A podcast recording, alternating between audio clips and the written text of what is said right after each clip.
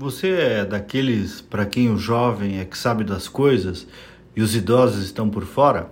Sabe que eu gosto de uma passagem em que um grupo de jovens procura o Nelson Rodrigues para entrevistá-lo, pedindo dicas de vida, sugestões de futuro, é, o que você nos sugere, qual sua sugestão para o nosso futuro? E aí o Nelson Rodrigues sarcasticamente responde: envelheçam simplesmente envelheçam.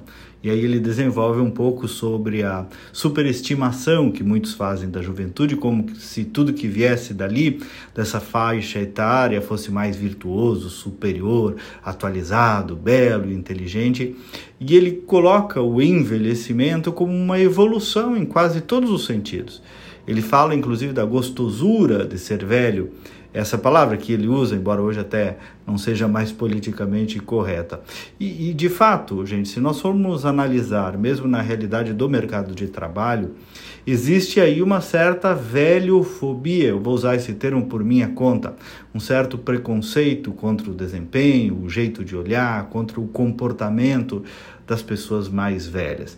E, por outro lado, uma idolatria ao jovem, ao novo, a uma nova geração. Só que nem sempre essa concorrência de gerações é necessária. Muito provavelmente a diversidade de gerações é um bom componente, por exemplo, para a realidade de uma empresa. Então, hoje eu trago esse outro olhar, esse contraponto, é por isso justamente que o nosso quadro se chama Outro Olhar.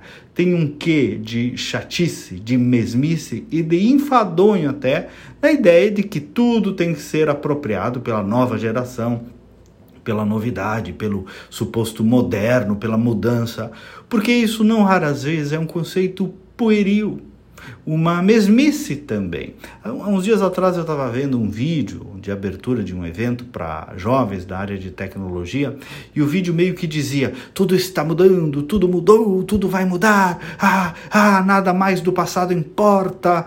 Hum, calma, calma. Muita coisa mudou, evidentemente, mas nem tudo mudou. Olha, continua sendo uma delícia tomar um vinho, por exemplo, coisa que muitos jovens ainda não descobriram. Uma roda de chimarrão, um bom diálogo, o olho no olho e valores, valores que também nunca envelhecerão. Então, que os filhos ainda tenham seus pais e avós como um parâmetro e que os velhos, os idosos, a terceira idade, ou como se queira chamar os 60 a mais, ainda sejam guias para que, no mínimo, nós possamos errar menos em nossas jornadas. Me siga nas redes sociais, Kleber Benvenu, com GNU no final. Até amanhã e vamos com fé.